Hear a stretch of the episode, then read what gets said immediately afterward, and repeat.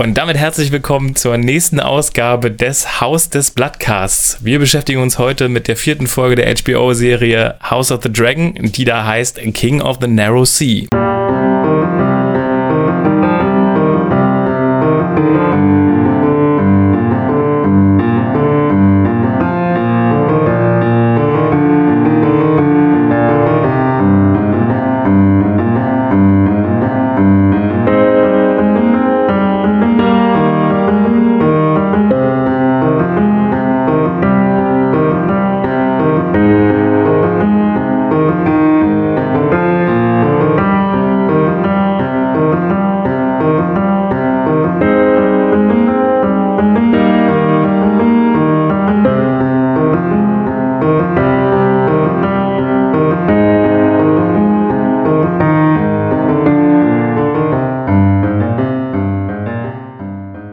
Und wenn ich sage wir, meine ich nicht nur mich, Thorsten Tali, sondern auch den Mann, der schon die Narrow Sea von Westeros nach Essos durchschwommen hat.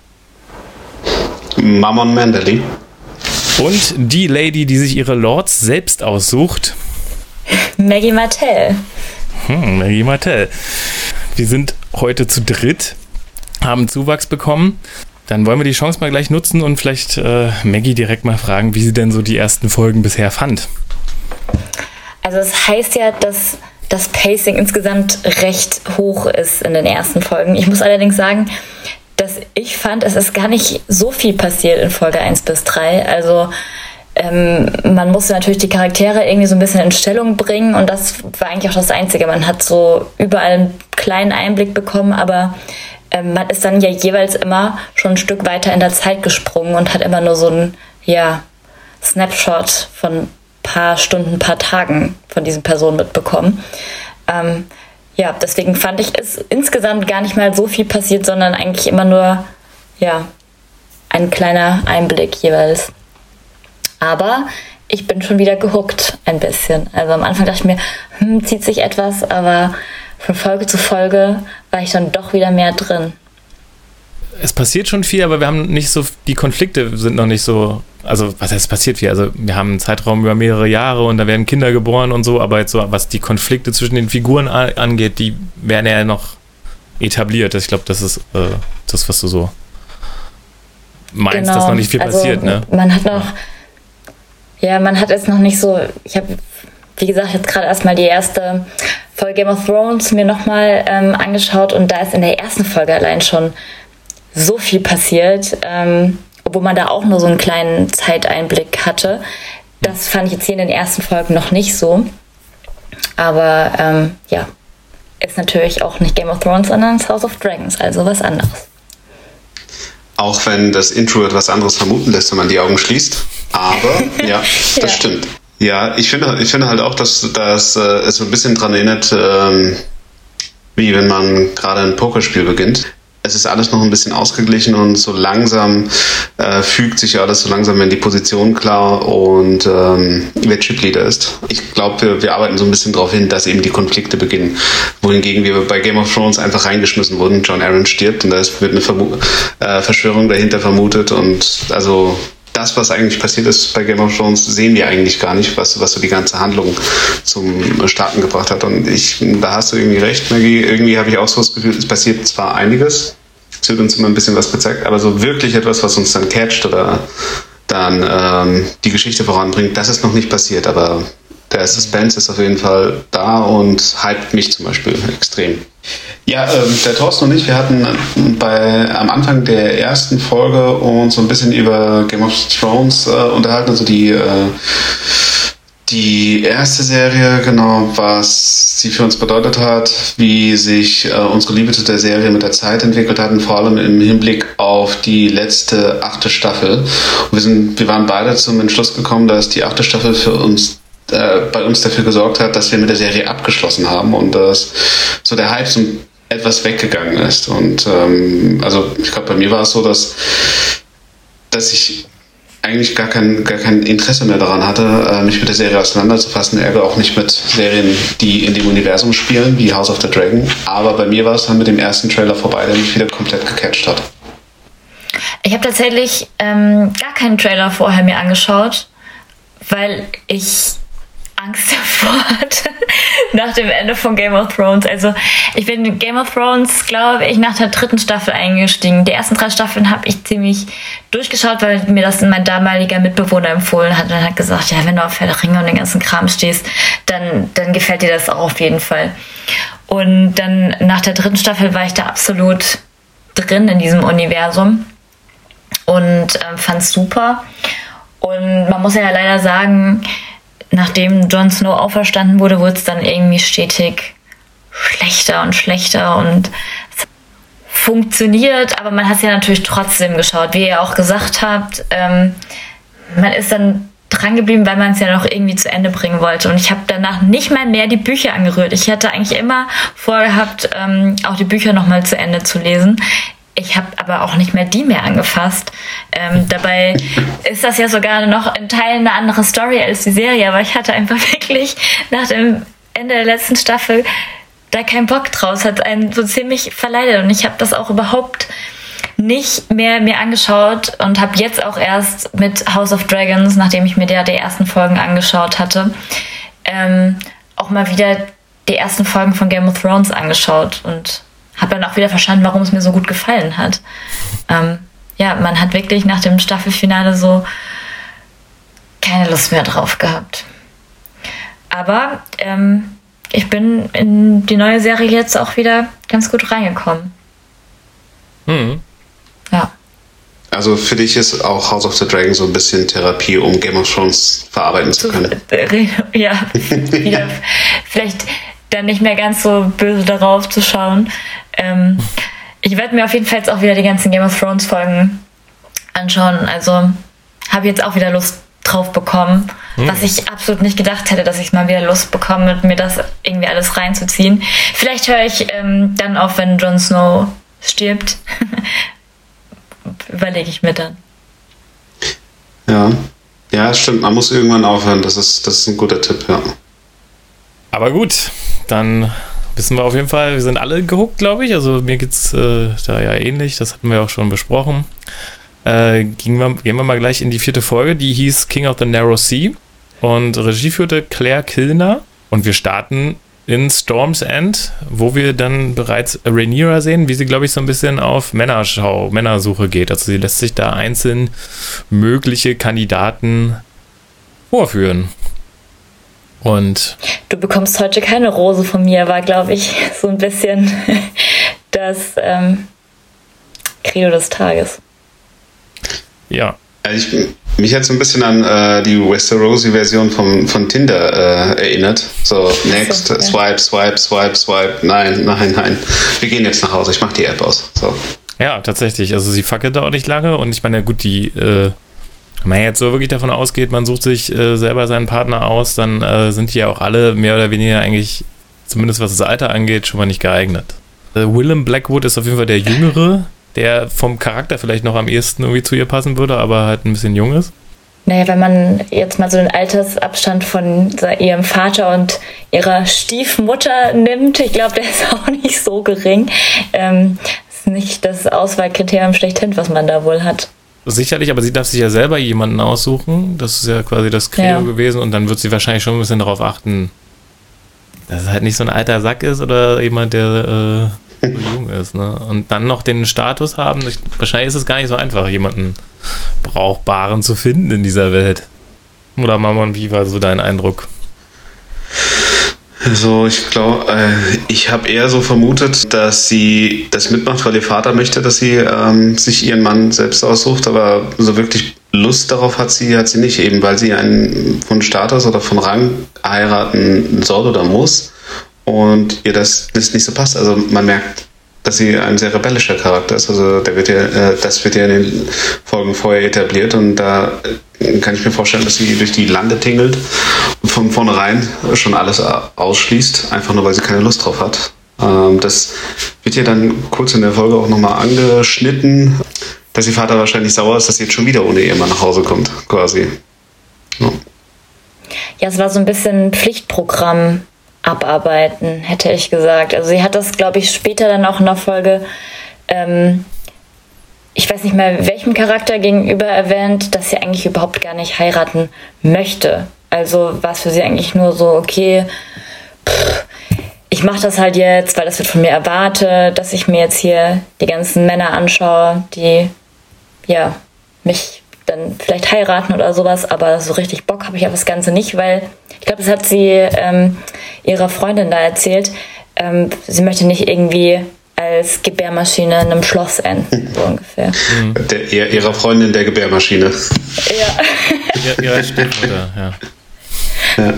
Ja, äh, ja das, das, den Eindruck hatte ich tatsächlich auch, aber wie gesagt, in, in dem Fall war es auch so, dass also ich, es war jetzt auch wirklich keiner, wo ich gesagt hätte, okay, den, den könnte sie vielleicht nehmen. So, da war dann tatsächlich aus der letzten Folge vielleicht noch der äh, Thailand Lannister, noch der oder Jason, Jason hat um, um sie geworben. Ne? Jason. Ne?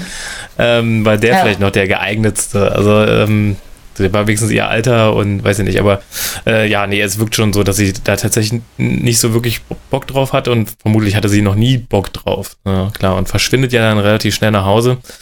Ähm, ich glaube, viel mehr muss man dazu auch nicht sagen, oder? Also, äh, es wirkt aber so, als ob es eine längere Tour äh, hätte werden sollen oder schon war und die sie jetzt halt eben vorzeitig abbricht.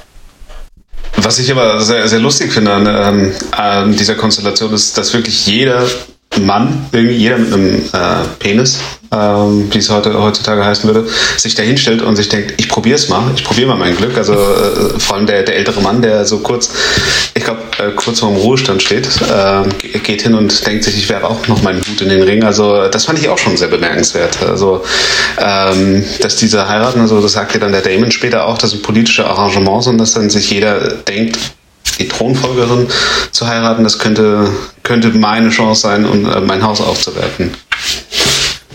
Du musst, du musst versuchen, ne? Es war, glaube ich, äh, sogar äh, ein Dondarian und der hieß, glaube ich, sogar Barrick Dondarian, also. Ja. Genau. Der ja. ältere, genau, ist mir jetzt gerade nochmal eingefallen. Ähm, also ein kleiner, kleiner Wink äh, an die Game of Thrones Zuschauer. Aber ja, also Letztendlich wurde ja nur gezeigt, so auch, auch wenn man sich einen Mann aussuchen kann, aber er nicht heiraten will, so geil ist es auch nicht. Ja. ja. Also dafür, deswegen bin ich, bin ich da noch weiter davon überzeugt, dass das die US-Version von äh, Twitter ist. Tinder. Äh, Tinder, ja, Tinder, ja. Also die Entscheidung wurde ja auch schnell getroffen, weil sie waren ja nicht mal ein Date. Also. Direkt weggeswiped. Ja. Direkt einfach weggeswiped, ja. Ähm, genau. Und genau, King's Landing.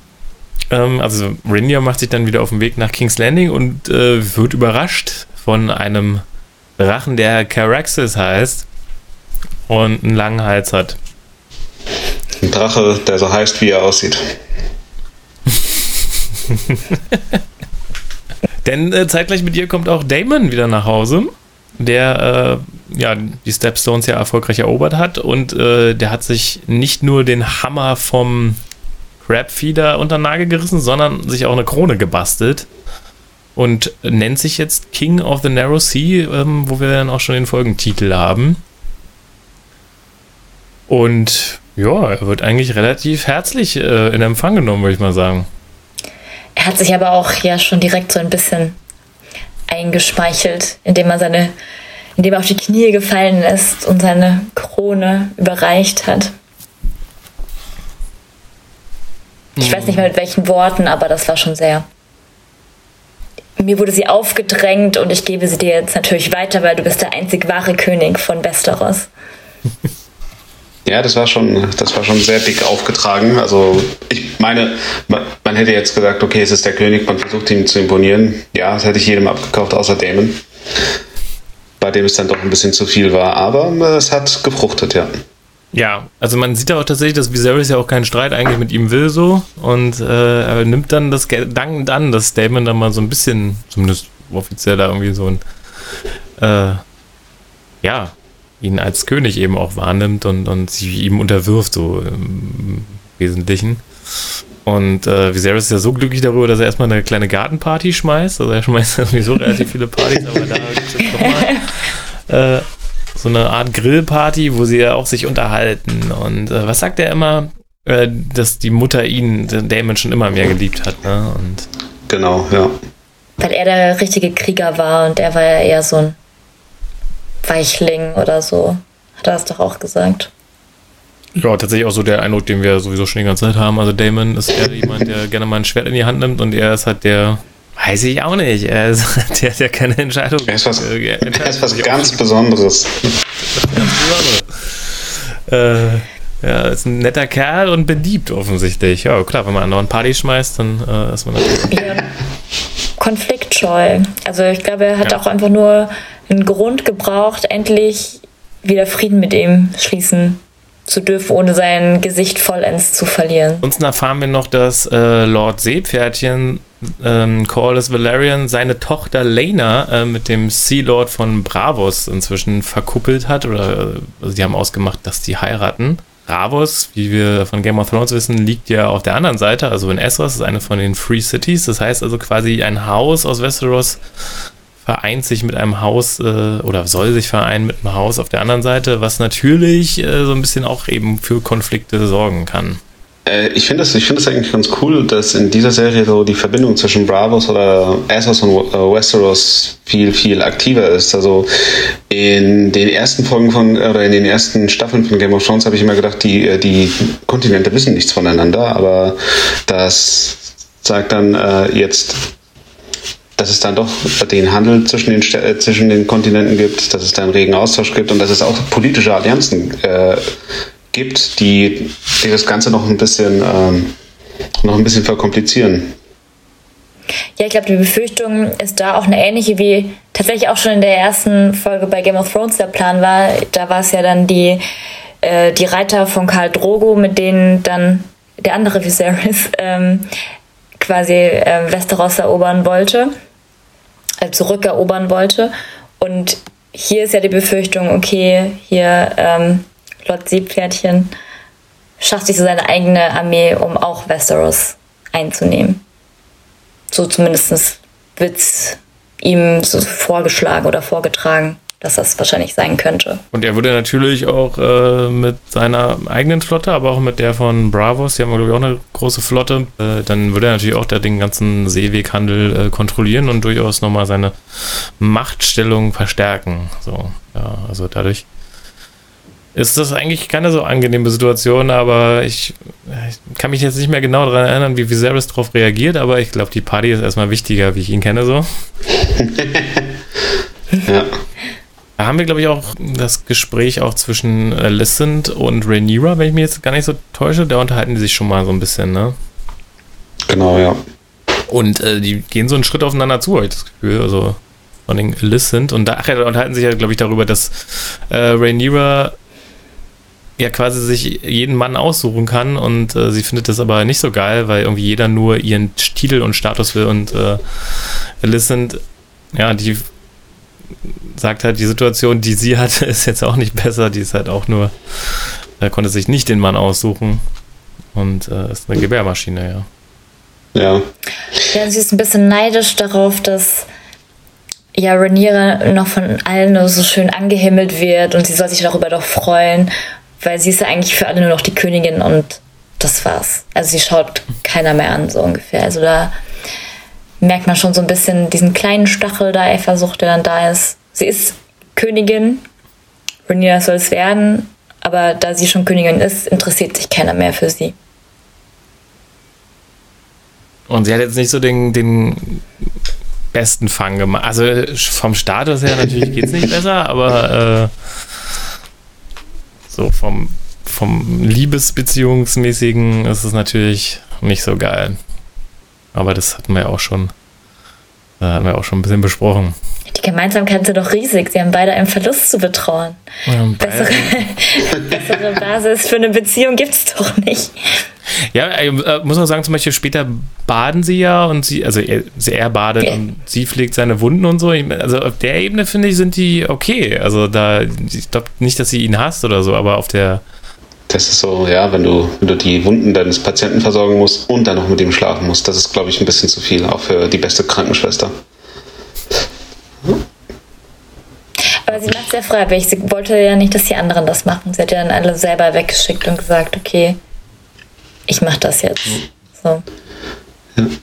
Ja, das Thema der, der Folge ist ja ähm, die, die ähm, verschiedenen Rollen der, also habe hab ich so wahrgenommen, dass das ähm, in der Folge dargestellt werden sollte, was so die Rolle des Mannes und die, äh, die Rolle der, der Frau ist. Und das, das sieht man hier eigentlich ganz gut. Also dass die Frau halt ähm, so im Endeffekt, was, was ihr Schicksal angeht, wenig äh, Mitspracherecht hat. Also klar ist sie ist sie jetzt Königin, hat diese Rolle, hat sich davon mehr versprochen und ähm, versucht sie auch so gut es geht auszufüllen, aber zeigt sie auch ganz deutlich, wo sie halt wirklich nur funktioniert. Also äh, eine ziemlich verstörende Szene kommt dann irgendwann mal, wo sie dann einfach nur unten drunter liegt, unter ihm liegt und es mit sich geschehen lässt und ihm dann auch noch zulächelt, äh, als er sie ganz kurz anguckt. Also ja. Es ist schon, ja. Ja, so im Sinne von, äh, wenn es da schon Armbanduhren gegeben werden, ja, jetzt soll ich da noch rübergehen, also mit Blick auf die Armbanduhr. Okay, dann mache ich das halt und zack, lege ich mich da dahin, wie der tote Fisch, liegt sie halt dann da. Mhm. Ja. ja. Und selbst den Blick, den hält sie ja auch nicht lange. Also. Ja. äh, er also, war ja auch beschäftigt. Also ich weiß nicht, es scheint das jetzt, scheint ihn alles jetzt nicht so tangiert zu haben, die Teilnahmslosigkeit. Ich würde mal sagen, es war nicht die erste Nacht, die so abgelaufen ist. man nimmt, was man kriegen kann.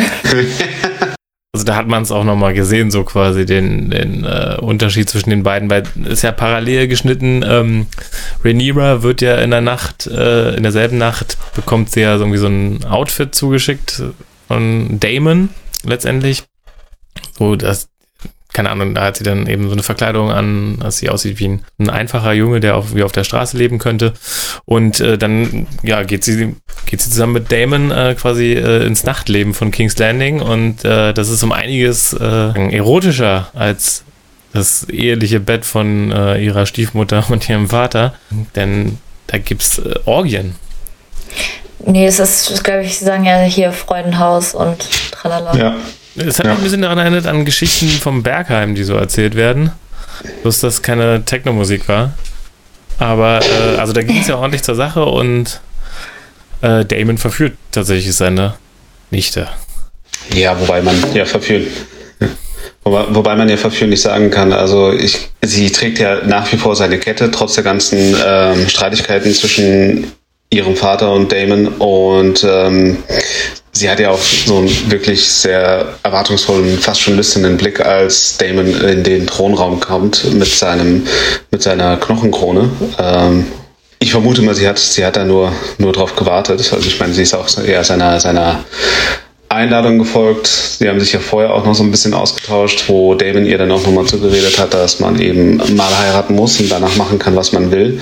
Und dass dann eben die Rolle äh, des Mannes und der Frau im Endeffekt äh, nicht entscheidend ist, sondern die Rolle des Stärkeren in der Beziehung. Also wenn sie sich dann dort im Pleasure House treffen und den Raum betreten, wo laut Damon man sich hier nimmt, was man haben möchte, dann ist es, dann ist, glaube ich, nicht mehr allzu viel Verführungskunst von Damon gefragt, um sie rumzubekommen. Ja, es hat sich, finde ich, schon seit der ersten Folge eigentlich angedeutet. Das war nur noch eine Frage, ja, wann passiert's denn zwischen den beiden? Weil, ja, seit dem Moment, als er diese Kette umgelegt hat und man da schon irgendwie so dieses leicht Neckische zwischen den beiden hatte, dachte ich mir, okay, das ist Targaryens, wie sie, ja. Was im Buch Worte? Bilderbuch Targaryens, ja. Aber Damon hat wieder sein Potenzproblem. Und sie, also so wirkt es zumindest für mich, weil er fliegt dann auch gegen die Wand. Ne? Also es. Ja, sie waren ja schon so ein bisschen dabei, also so ist es nicht. Ich hätte es jetzt auch so verstanden, dass ähm, ja, äh, naja, sie hatte schon keine Hose mehr an, glaube ich. Also sie hat ihr, er hat sie schon untenrum befreit und ich dachte, es waren auch ein paar eindeutige Bewegungen zu sehen. Und dann, nachdem sie sich umgedreht hatte, wieder, also er hat sie erst zur Wand gedreht und ich hätte jetzt einfach mal gesagt von hinten genommen, aber dann, als sie sich umgedreht hatte, dann war es bei ihm irgendwie durch, die Nummer. Da war es dann vorbei. Also, er, sag mal so, er hat Coitus interruptus auf jeden Fall, ne? Ja, ja. ja. Aber ich, ich hätte es jetzt eher so wahrgenommen, dass er, dass er erreicht hat, was er wollte und ähm, dann nicht weitergehen wollte. äh, weil er hat ja während des Akts, also nicht nur die Hose ausgezogen, sondern auch noch die Mütze, um ihr weißes Haar zu offenbaren. Oder, oder, und ähm, ja. Und im, äh, im, Endeffekt hat er sich dann gedacht, okay, das ist immer noch meine Nichte. Äh, ich habe, äh, ich gehe jetzt, ich jetzt nicht weiter. Also ich habe sie quasi schon bloßgestellt. Also ich hatte es eher so, so wahrgenommen, weil er sich dann ja auch noch hemmungslos betrinkt und dann bei seiner äh, Hure aufwacht. Ähm, genau, dass, dass es schon gewollt war, dass er nicht weitermacht und nicht, dass er Potenzprobleme hat. Wobei er diese von Thorsten angesprochenen Potenzprobleme schon mit der genannten Hure auch hatte. Da hat er das auch einmal abgebrochen und dann hat sie ihn ja noch so gefragt, ja, soll ich eine mit silbernem Haar holen? In dem Sinne. Ähm, oder eine Jungfrau oder so. Also. Ja, also de deswegen, sonst wäre ich auch nicht darauf gekommen. Ohne diese Szene in der ersten Folge wäre ich auch nicht drauf gekommen, aber natürlich kann, kann das andere auch genauso gut sein. Also hat es nicht einfach so aus Lust und Dollerei gemacht. Ich glaube, da steckt schon natürlich mehr dahinter. Aber ähm, ja, wenn er schon dabei ist und das Kalkül war, dann hätte er auch das bis zum Ende machen können, weil was für einen Unterschied macht es dann in dem Fall? Hätte er auch seinen Spaß noch machen. Und wenn er sie geschwängert hätte, dann hätte er noch mehr, ähm, also noch mehr Grund, sie dann auch zu heiraten, ne? Also. Ja, aber davon geht ja jeder aus. Also äh, so, so geht ja so geht ja am Ende die Folge auch äh, im Endeffekt aus, dass man denkt, sie haben es, oder dass ja. Viserys zumindest denkt, dass der Damon da keine halben Sachen gemacht hat, weil seinen Bruder kennt er halt nicht so. Und äh, deswegen lässt er Rhaenyra auch den Tee bringen. Ähm, ja, also ich äh, gehe immer noch davon, also das ist jetzt so meine Theorie, dass, dass äh, das von Damon schon so beabsichtigt war, dass man die beiden in einem offenen ähm, Freudenhaus gesehen hat und dass, dass er sie halt komplett wuschig macht und ihr dann die, die Mütze auszieht, um ihre Haare zu offenbaren. Warum er dann abbricht, also meine Vermutung ist dann einfach, dass es ihm dann persönlich in dem Moment zu weit ging. Also nein heißt nein, also auch für Männer. Und ähm, das haben wir, das haben wir bei. Aber sie hat nicht Nein gesagt, sie hat eher Ja gesagt. Also mit allem, was sie, äh, ja, sie hätte da auf jeden Fall gerne weitergemacht. Das hat ihr Blick stimmt, da, ja. finde ich, mehr als offensichtlich gesagt. Also es war kein Nein und er hat dann gesagt, ja, okay, dann lasse ich das, sondern sie hätte das auf jeden Fall gerne noch weitergeführt. Er hat Nein gesagt. Achso, er hat Nein gesagt. Ja, ja, genau. Nee, aber das, das, ja, das, haben wir ja, das haben wir ja bei Damon in den letzten Folgen auch äh, häufiger gehabt, dass er dann wirklich, äh, dass man äh, am Anfang denkt, er ist das äh, abgrundtief böse oder der, der Antagonist dieser Serie und dann äh, so kurz bevor es dann ernst wird, dann äh, geht er doch den Weg der, des Tugendhaften ein. Also in der Folge zum Beispiel wo, ähm, gibt er freiwillig seine Krone ab, wo man jetzt denkt, also er läuft auf die Kingsguard zu, provokativ und lässt sich auch von einem gezückten Schwert nicht abbringen kriegen, ähm, nur um dann äh, zwei, drei Minuten später seine Krone abzulegen und einen Hammer für, für den äh, eisernen Thron äh, noch äh, der Kingsguard vor die Füße zu werfen. Äh, in der zweiten Folge war das, glaube ich, dass er ohne großen Widerstand am Ende das äh, Drachenei doch wieder zurückgibt. Also das ist halt, das würde dann für mich dazu passen, dass er dann auch in dem Moment sich denkt, okay, nee, ich gehe jetzt, jetzt äh, gehe ich nicht weiter, sondern äh, breche das hier ab, weil ich habe erreicht, was ich wollte, Aufmerksamkeit. Ja, also kann man auf jeden Fall so sehen, das Wort tugendhaft finde ich ein bisschen schwierig, aber hast, hast schon recht. Ja, wie du schon meinst, er wird dann, wachte, besäuft sich dann und wachte bei seiner ehemaligen Stammprostituierten Miseria auf, die jetzt so ein bisschen, weiß ich nicht, so eine Varys-Funktion hat. Weil sie ja auch diesen kleinen Jungen, der ähm, sofort bei Otto Hightower petzen geht, ja auch bezahlt. Äh, was ja offensichtlich von Damon, also das, da stimme ich dir vollkommen zu, der, dass der das wollte, dass, das, dass die gesehen werden, ähm, das wird ja spätestens dann klar, wenn er dann die Kappe abzieht. Ähm, wenn er die Kappe abzieht, beziehungsweise wenn er dann am Ende auf Viserys trifft und äh, die darüber reden, ob das wahr ist und was passiert ist und er dann sagt, äh, ich gebe mir Rhaenyra zur Frau. Ja. ja, aber er hat jetzt, er hat nicht mit keinem Wort bestätigt, er hat es aber auch nicht dementiert, muss man sagen. Er hat nicht gesagt, ja klar habe ich das gemacht, sondern er hat gesagt, besser ich als sonst jemand mäßig. Ja, genau. Und das ist ja auch nicht seine Art. Er hat ja auch damals das nicht, also als er das erste Mal rausgeschmissen wurde, äh, von wegen Air for a Day, das ja. hat er auch nicht zugegeben, aber er hat es auch nicht verneint. Also das ist so seine, Art. Aber es spielt ja auch im Endeffekt keine Rolle, weil alle denken, das Ja. ist ja auch so ein bisschen ein, ein Thema, was in der Episode angeschnitten wird. Ist auch egal, ob Rhaenyra jetzt von ihm äh, geschwängert wurde oder, ja, okay, wenn das Kind irgendwann rauskommt, wäre es nicht mehr egal. Gut, in dem Fall wüsste man wenn jetzt auch nicht, von wem es denken- ist. Ja, in dem Fall wüsste man es jetzt auch nicht. Äh, aber es ist nur wichtig, dass das, was die Leute denken in dem Fall für, für den Fakt. Das sagt ja Viserys dann auch zu Rhaenyra später. Ja. Und wie gesagt, Otto Hightower konfrontiert ja dann auch Viserys dann mit dieser Information. Naja, wir machen erstmal, wir gehen erstmal doch nochmal äh, dahin zurück, was Rhaenyra an dem Abend noch macht. Und das ist nämlich, äh, sie sieht äh, Krispy Kreme ist halt ihren, in ihre Leibwache quasi. Also er ist ja ein bisschen so für sie zuständig. Und naja, also ihn verführt sie. Und da ist Nein eben nicht gleich Nein. Er hat das Ja. tatsächlich mehrfach gesagt. Das stimmt. Aber da kann man sagen, also klingt jetzt komisch, aber seine Augen haben eindeutig Ja gesagt. Ja, tatsächlich. Also ähm, die Pflicht war da tatsächlich nicht mehr so. Ja, sie, haben sich ja schon die ganze Zeit recht gut verstanden. Also, dass das auch vielleicht noch irgendwann kommt, war auch irgendwie absehbar. Ich habe tatsächlich gedacht, das wäre schon in der Folge davor eher der Fall, als sie dann zusammen am Lagerfeuer saßen und er gerade ihr Leben gerettet hat. Da habe ich im ersten Moment gedacht, okay, jetzt passiert's mäßig, ähm, als er sie vom Eber befreit hat. Ähm, ja, aber es hat wohl noch ein paar Monate gedauert. Definitiv ein Friseurbesuch von Damon. So. Achso. yeah, also gut, wenn Damon sie nicht heiß gemacht hätte, wer weiß, ob sie dann, ne, dann auf diesen Gedanken gekommen wäre, was man da alles so anstellen kann. Wahrscheinlich nicht. Also das ähm, soll ja, ich vermute mal, das soll ja auch eig- eigentlich zeigen, dass sie in dem Moment ein- einfach nur ihre Triebe äh, befriedigen wollte oder äh, sich genommen hat, wa- was sie wollte. Wenn es jetzt eine Folge vorher passiert wäre, hätte man wahrscheinlich da, da ähm, rein interpretieren können, dass die beiden jetzt ähm, eine Liebesbeziehung oder so beginnt. Von daher fand ich, fand ich das äh, so ganz gut, dass es äh, zum Vollzug quasi jetzt in der Folge kam, weil man halt gesehen hat, er, war- er, er war halt da und sie wollte unbedingt. Ja. Ja, und sie war ja auch, glaube ich, ordentlich angetrunken. Also man hat sie ja auch schon immer wieder gesehen, wie sie Alkohol zusammen mit ähm, Damon getrunken hat. Ja, ja, Das also lässt ja auch so ein paar Barrieren fallen. Äh, tatsächlich, ja, wenn es in der letzten Folge passiert wäre, hätte es eher so gewirkt, okay, sie hat sich jetzt da eben verknallt, die Extremsituation hat sie zusammengebracht und bla bla. Und jetzt ist aber eher so, sie hat sich einfach genommen, was sie jetzt in dem Moment wollte. Und er war ihr da so, ja, nicht gerade recht, also du hast es bestimmt auch gerne gemacht, aber äh, ja.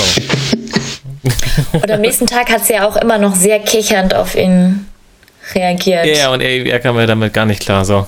Also es ist auch so, ich habe das auch so gesehen, dass er natürlich jetzt auch dem Ganzen jetzt nicht so unbedingt abgeneigt war, denn also so lange, wie sie ja da gebraucht haben, bis sie seine ganze Montur ab hatten, hat er genug Zeit, sich das durch den Kopf gehen zu lassen. Wenn, wenn ich jetzt Nein sage, bin ich dann morgen tot, weil sie dann irgendwie behauptet, er käme mir zu nahe? Oder wie mache ich das jetzt? ja. Er, oder er hat sich so bei ähm, in der Mitte gedacht, okay, jetzt müssen wir es machen, weil sonst hat es sich nicht gelohnt, das alles auszuziehen. Es dauert mindestens genauso lange, das alles wieder anzuziehen, was ich jetzt Ja. ausgezogen habe. Kann ich gleich alles ausziehen. Und es ist aber auch tatsächlich auch, die, die, die Sexszene ist äh, tatsächlich leidenschaftlicher als die von äh, Lysant und Viserys. Ja. Das ist nicht schwer. Ja, Hätte auch eine. Handbewegung mehr gereicht, dann wäre sie schon zärtlicher gewesen. Es ist, glaube ich, eine der liebevollsten Sexszenen, die ich bei Game of Thrones gesehen habe. Ich kann mich eigentlich. Boah, ist ein guter Punkt. Die liebevollste Sexszene, die mich hinterher nicht verstört hat, weil die Sexszene zwischen Daenerys und Jon Snow war auch sehr liebevoll. Aber es waren halt Tante und Neffe. Also, Ja, gut, das hatten wir jetzt hier aber auch. Das hat mich jetzt auch nicht so verstört. Das Vorspiel ja, gut, war das so, ist, ja. sind immer noch Targaryens, das stimmt, ja. In dem Fall, anderen Fall ja auch, also. Ähm, Ja, ja. Nee, das ist ein guter Punkt. Also Jamie und Brienne war auch nix, das war auch komisch. an die Sexszene kann ich mich absolut nicht mehr erinnern. Also ist sie nicht äh, erinnerungswürdig gewesen. Ich auch nicht, aber ich. now for some, something completely different. Ähm, genau, was ich noch zu der zu der Szene zwischen äh, Kristen Cole und Rhaenyra sagen kann, ist, dass es im, in der Vorlage äh, in Fire and Blood, da wird es tatsächlich angedeutet, aber steht gar nicht so richtig da. Also da stehen solche Sachen da wie, ähm, also dass am Hof so gemunkelt wurde, ja, Kristen Cole passt, äh, schützt andere vor Rhaenyra, aber wer schützt Rhaenyra vor Kristen Cole? Also das ist so das äh, Gerücht, was so umgeht, aber Kristen Cole schützt andere vor Rhaenyra. Also er beschützt, er beschützt Rhaenyra vor anderen. Er beschützt, ja, richtig. Vor anderen. Er beschützt Rhaenyra vor anderen. ich dachte auch gerade, wie gefährlich ist diese Frau? Aber was macht sie so in ihrer Freizeit, wovon wir noch nicht wissen? Ja, ja gut, er, äh, sie hat einen Drachen, aber was soll Crispy Cole dagegen machen? Dann wird er wirklich zu Crispy Cole. Also, ja. ja. Nee, also das wird nur so angedeutet und tatsächlich diese ähm, dass Damon dann quasi zum König geht und sagt so, ey, gib sie mir. Ähm, das ist tatsächlich auch eine der Varianten, die im Buch so äh, vorgestellt wird. Wobei in beiden Varianten dann geschrieben wird, dass Kristen Cole standhaft geblieben ist. Er war die ganze Nacht standhaft. Snap. Steht. Da schreibt man dann wahrscheinlich in so ein Geschichtsbuch nicht rein, dass der Kingsguard äh, seinen Spur ähm, gebrochen hat. So. Also so habe ich mir ja, das stimmt, ja. Ähm, Bricht man den Schwur, indem man mit seinem Schützling schläft? Äh, ja. Man, man ist da ja sehr nah dran und kann dann von jedem, der ins Schlafzimmer kommt, die Person beschützen. Nein, keine Ahnung. Ja. Nee, aber es ist, äh, du sollst ja keine Frau nehmen oder Ach so, das, ich dachte, das wäre nur für die Leute aus der Nachtwache. Nee, ich glaube. Äh, es gibt tatsächlich sehr viele Berufsgruppen in Westeros, die ähm, im Zölibat leben müssen, ja. Ja. Also die Nachtwache, die Kingsguard, äh, Meister. ich glaube die Meister auch. Gibt bestimmt noch mehr, aber mhm. ja, das sind so die, die, die wichtigsten, sage ich mal. Letztendlich der Little Bird äh, flüstert ist ja dann Otto Hightower, der dann ähm, zunächst erstmal Viserys damit konfrontiert, was seine Tochter gemacht hat oder gemacht haben soll und tatsächlich überhört das auch noch Alicent im stillen Kämmerlein. Und ja, was sagt ihr zu Viserys Reaktion darauf? Äh, also er hat das ja sofort irgendwie, also er hat es jetzt, finde ich, jetzt nicht groß angezweifelt, dass, dass das passiert ist oder sowas. Fand ich. Er hat nur gesagt, also hier Hightower sagte ja gleich, es ist eine sehr zuverlässige Quelle und dann wurde das alles nicht weiter in Frage gestellt. Keine Ahnung.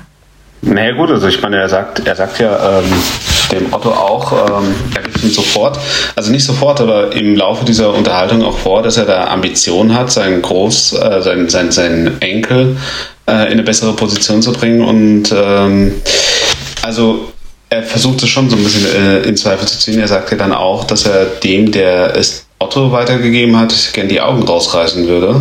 Ich habe es aber auch so wahrgenommen, dass er versucht, das ins Reich der Fabeln zu ver verweisen, aber dass er selbst glaubt, was, was ihm da gerade bei, beigebracht wird. Und dass er aber auch äh, Otto zu verstehen geben möchte, dass er das eigentlich gar nicht wissen möchte. Und dass es ja, keiner wissen also soll. Er, er, möchte auch lieber die Illusion von seiner unschuldigen Tochter wahren und ähm, es ist, glaube ich, eher so Gift in seinen Ohren, was er da hört, aber er zweifelt es, glaube ich, nicht so richtig an. Er, es ist halt so eine Über Übersprungshandlung, dass er ihm dann halt vorwirft, okay, du willst ja nur deinen Enkel zum Erben machen und versuchst jetzt meine Tochter in Verruf zu bringen mit deinen Aussagen oder sowas. Aber ähm, was ja auch stimmt, ne? Also. Ja, das, das ist jetzt nicht weit hergeholt, definitiv nicht.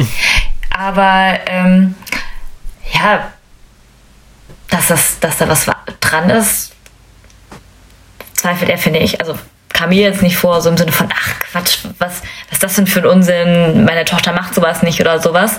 Diese Aussagen kamen nicht, sondern eher so, ja, das auf keinen Fall. Du willst, ja nur dein, du willst ja nur deinen Enkel in Stellung bringen. Oder wer sagt sowas, dem schneide ich, weiß ich nicht, so raus oder in dem Fall kratzt die Augen raus oder was auch immer.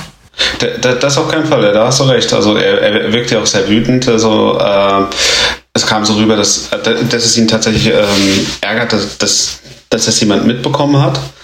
Ähm, er reagiert auch sehr emotional, was auch so ein bisschen drauf schließt, dass, dass er dem voll und ganz glaubt. Er versucht das dann vor Rhaenyra dann später zu relativieren, indem er sagt, es ist nicht wichtig, was man glaubt, sondern wie es, wie es rüberkommt und was die anderen Leute wahrnehmen.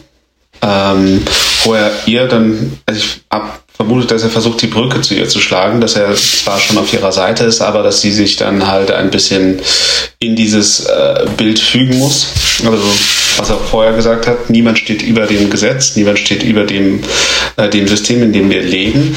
Aber am Ende bringt er ihr dann schon äh, den Abtreibungstee, womit er ihr zu verstehen gibt, ich glaube jetzt nicht, dass du so ganz, ganz so unschuldig warst. Womit er im Endeffekt aber auch recht hat. Sie hat zwar nicht am Ende mit Damon geschlafen, aber mit Krispy Kreme. Mit beiden hätte ich jetzt eigentlich gesagt. Ja. Also Ja. mit dem einen vielleicht ein bisschen ausführlicher, aber eigentlich hätte ich gesagt mit beiden. Weshalb es mich erstaunt hat, dass, dass sie das so ihrer Freundin gegenüber beteuert hat, auf den Namen ihrer Mutter oder auf ihre Mutter, dass da nichts passiert ist. Das ist auf jeden Fall ein Schwur, den man offensichtlich nicht glauben kann, wenn sie auf ihre ach so geliebte Mutter schwört, weil dass da nichts passiert ist, kann sie jetzt wirklich nicht behaupten. Ja. Wir waren nur was trinken. Also so viel kann sie nicht sich weggesoffen haben, dass, dass sie nicht weiß, was da passiert ist. Ja. Nichts war es auf jeden Fall nicht. Ja, gut, nichts ist auch immer so eine Auslegungssache, ne? ja, ja.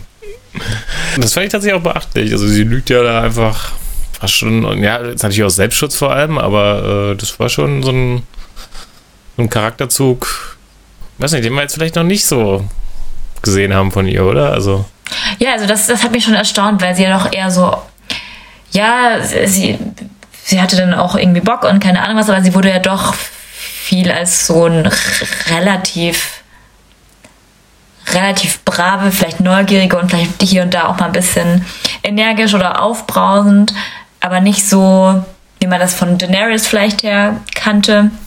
Diese Charakterzüge hat sie, finde ich, noch nicht gehabt. Dieses, ja, ähm, ich mache jetzt mein Ding mäßige in der Form, wie Daenerys das hatte.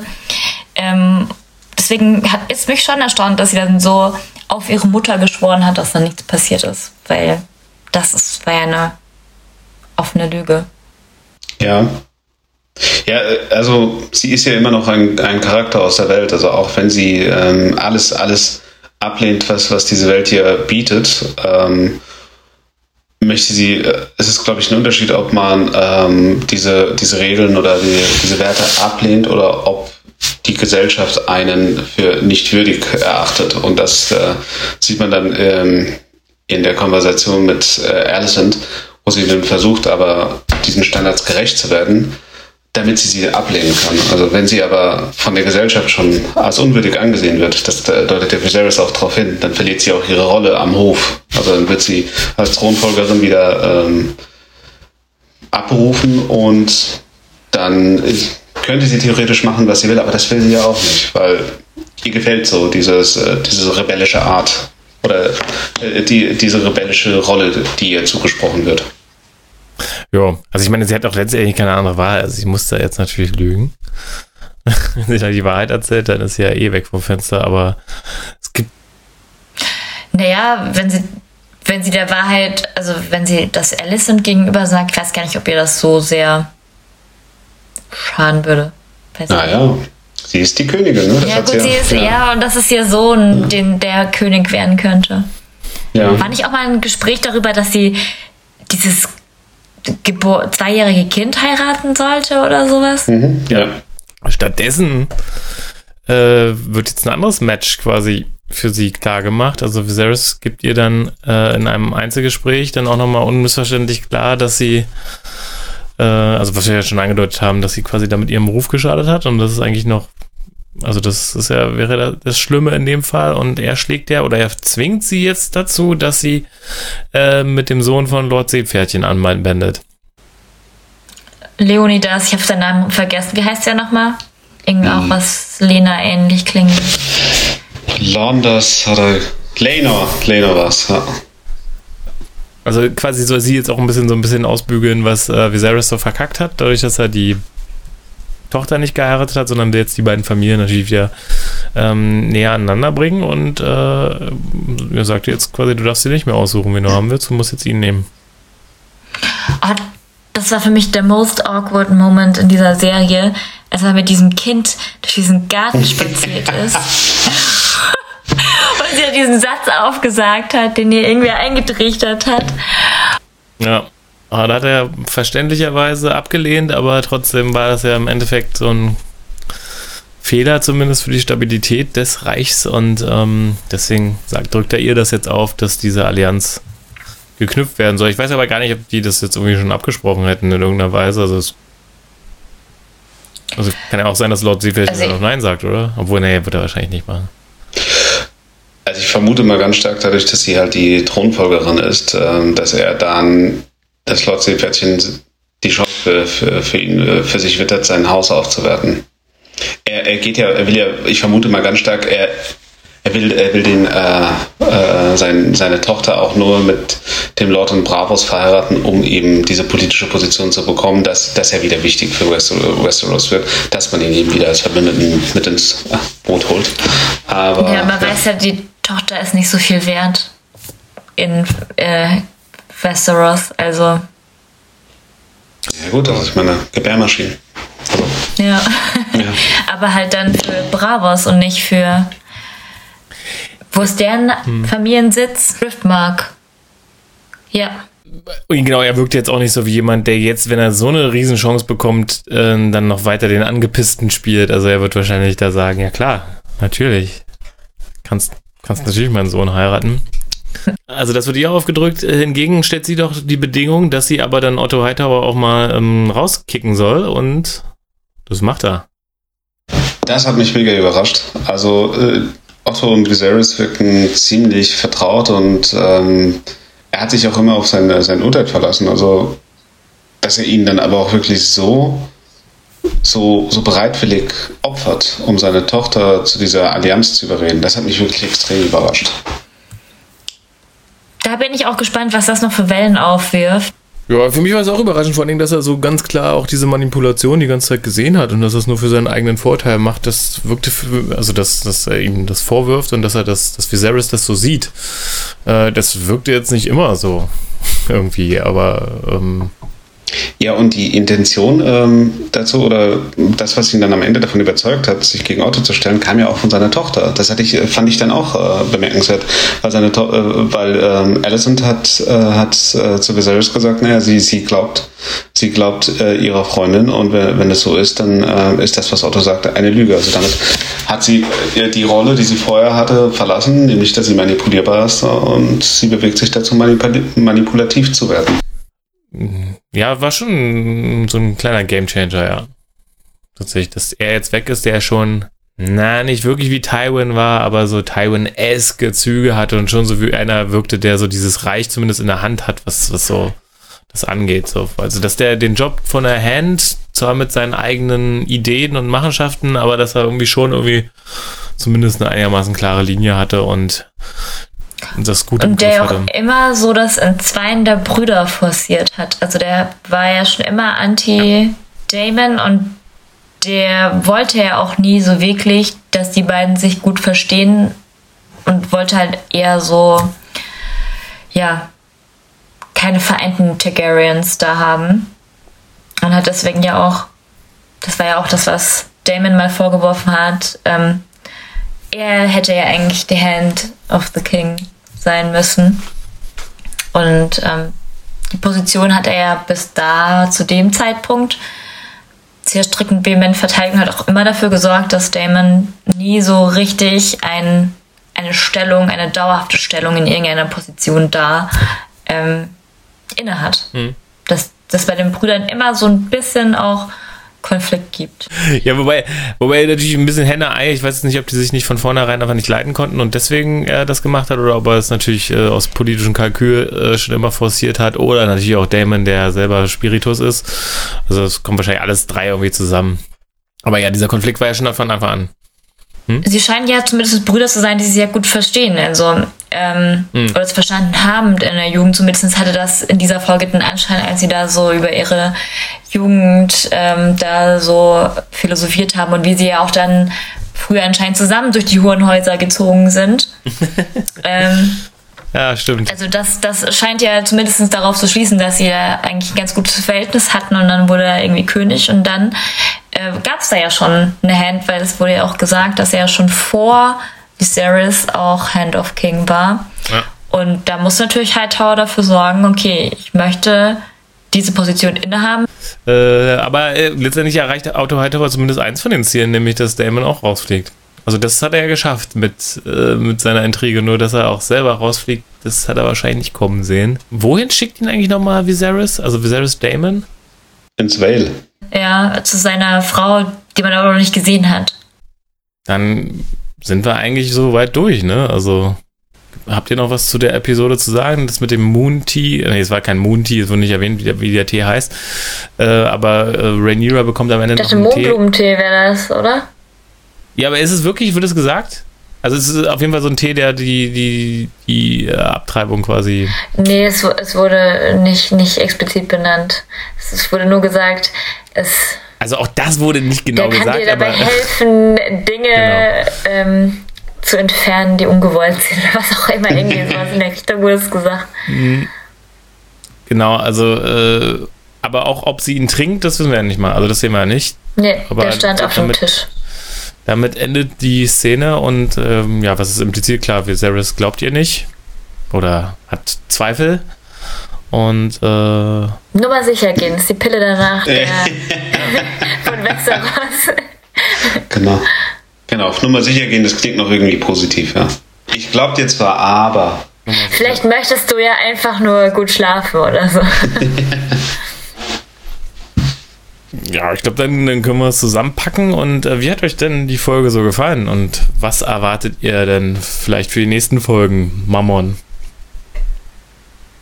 Ja, äh, die Folge fand ich ähm, ganz gut. Also auch die, die Auflösung äh, mit dem Konflikt ähm, mit dem Crab wieder, also was das für Auswirkungen für die politische Welt in Westeros hat. Also da wurden ja so ein bisschen, ähm, bisschen die Voraussetzungen für einen drohenden Konflikt geschaffen, in dem Lord Seepferdchen seine Tochter mit einem Lord aus Bravos verheiraten wollte. Also er hat seinen Profit aus, aus diesem Konflikt geschlagen.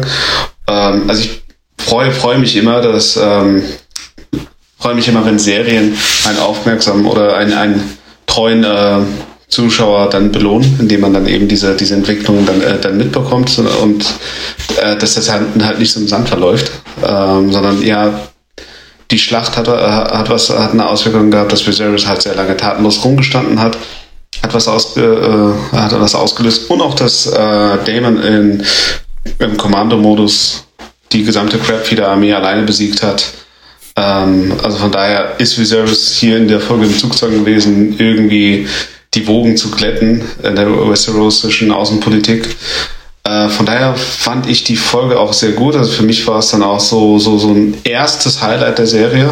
Ähm, und ja, wir haben die Beziehung, darüber hinaus hatten wir dann noch die Beziehungen, die aufgebaut wurden, jetzt so ein bisschen ähm, fortgeführt. Also ich bin, fand die Folge ziemlich gut und ja, bin gespannt, wie es weitergeht.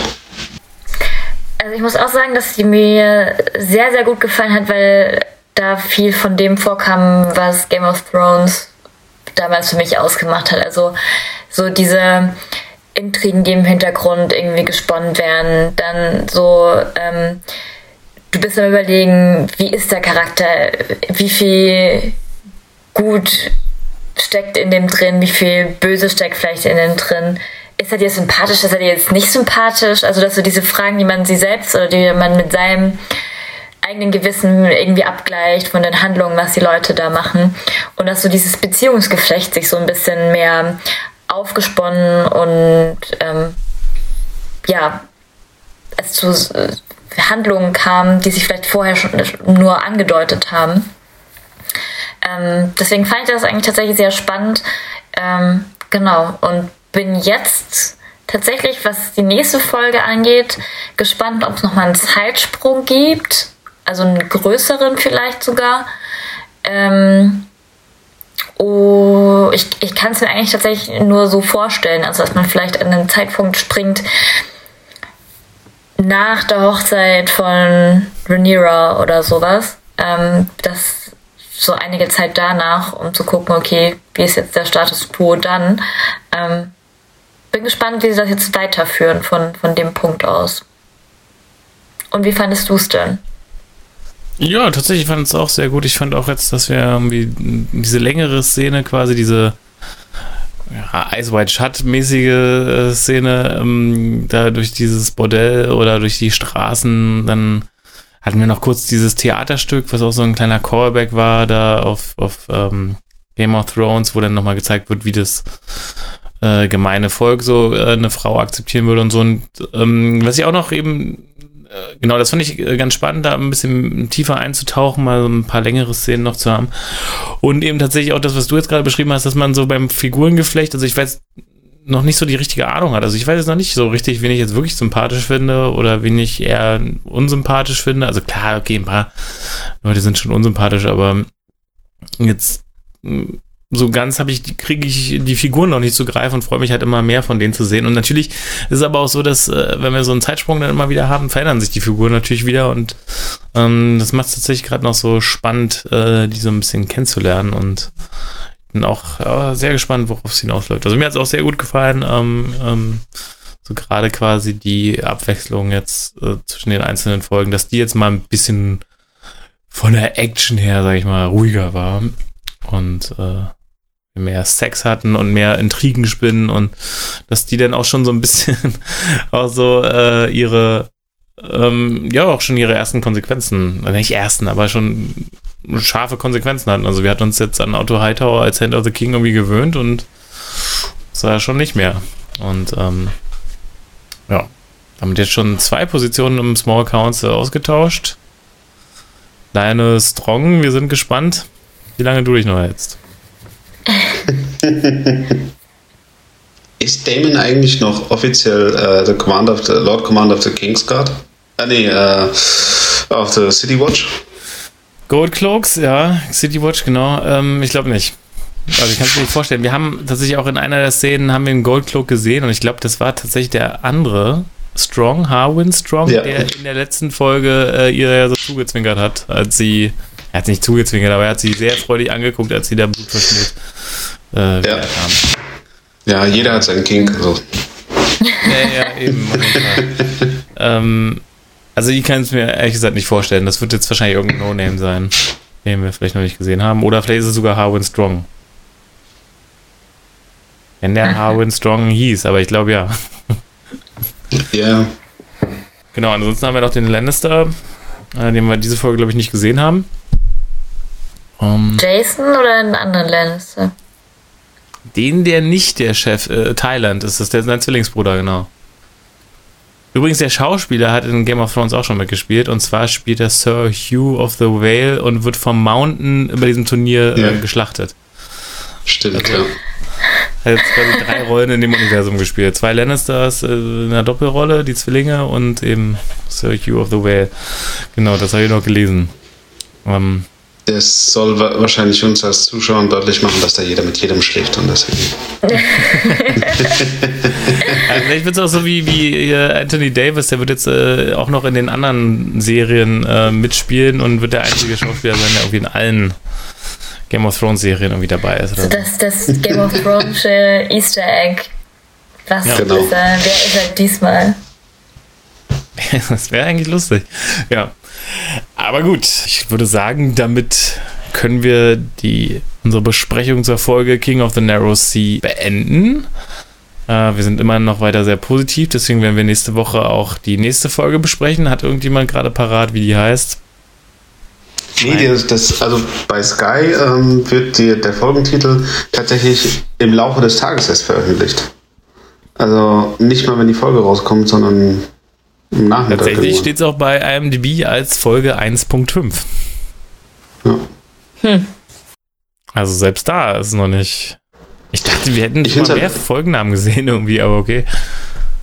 Äh, ich finde es halt irgendwie lustig, weil anscheinend sind die Folgentitel so spoilerlastig, dass, dass man äh, die hinterher erst veröffentlicht, sondern man sich sicher ist, okay, ähm, unsere, unser Haus des Broadcasts hat die Folge schon gesehen, jetzt können wir den Folgentitel veröffentlichen.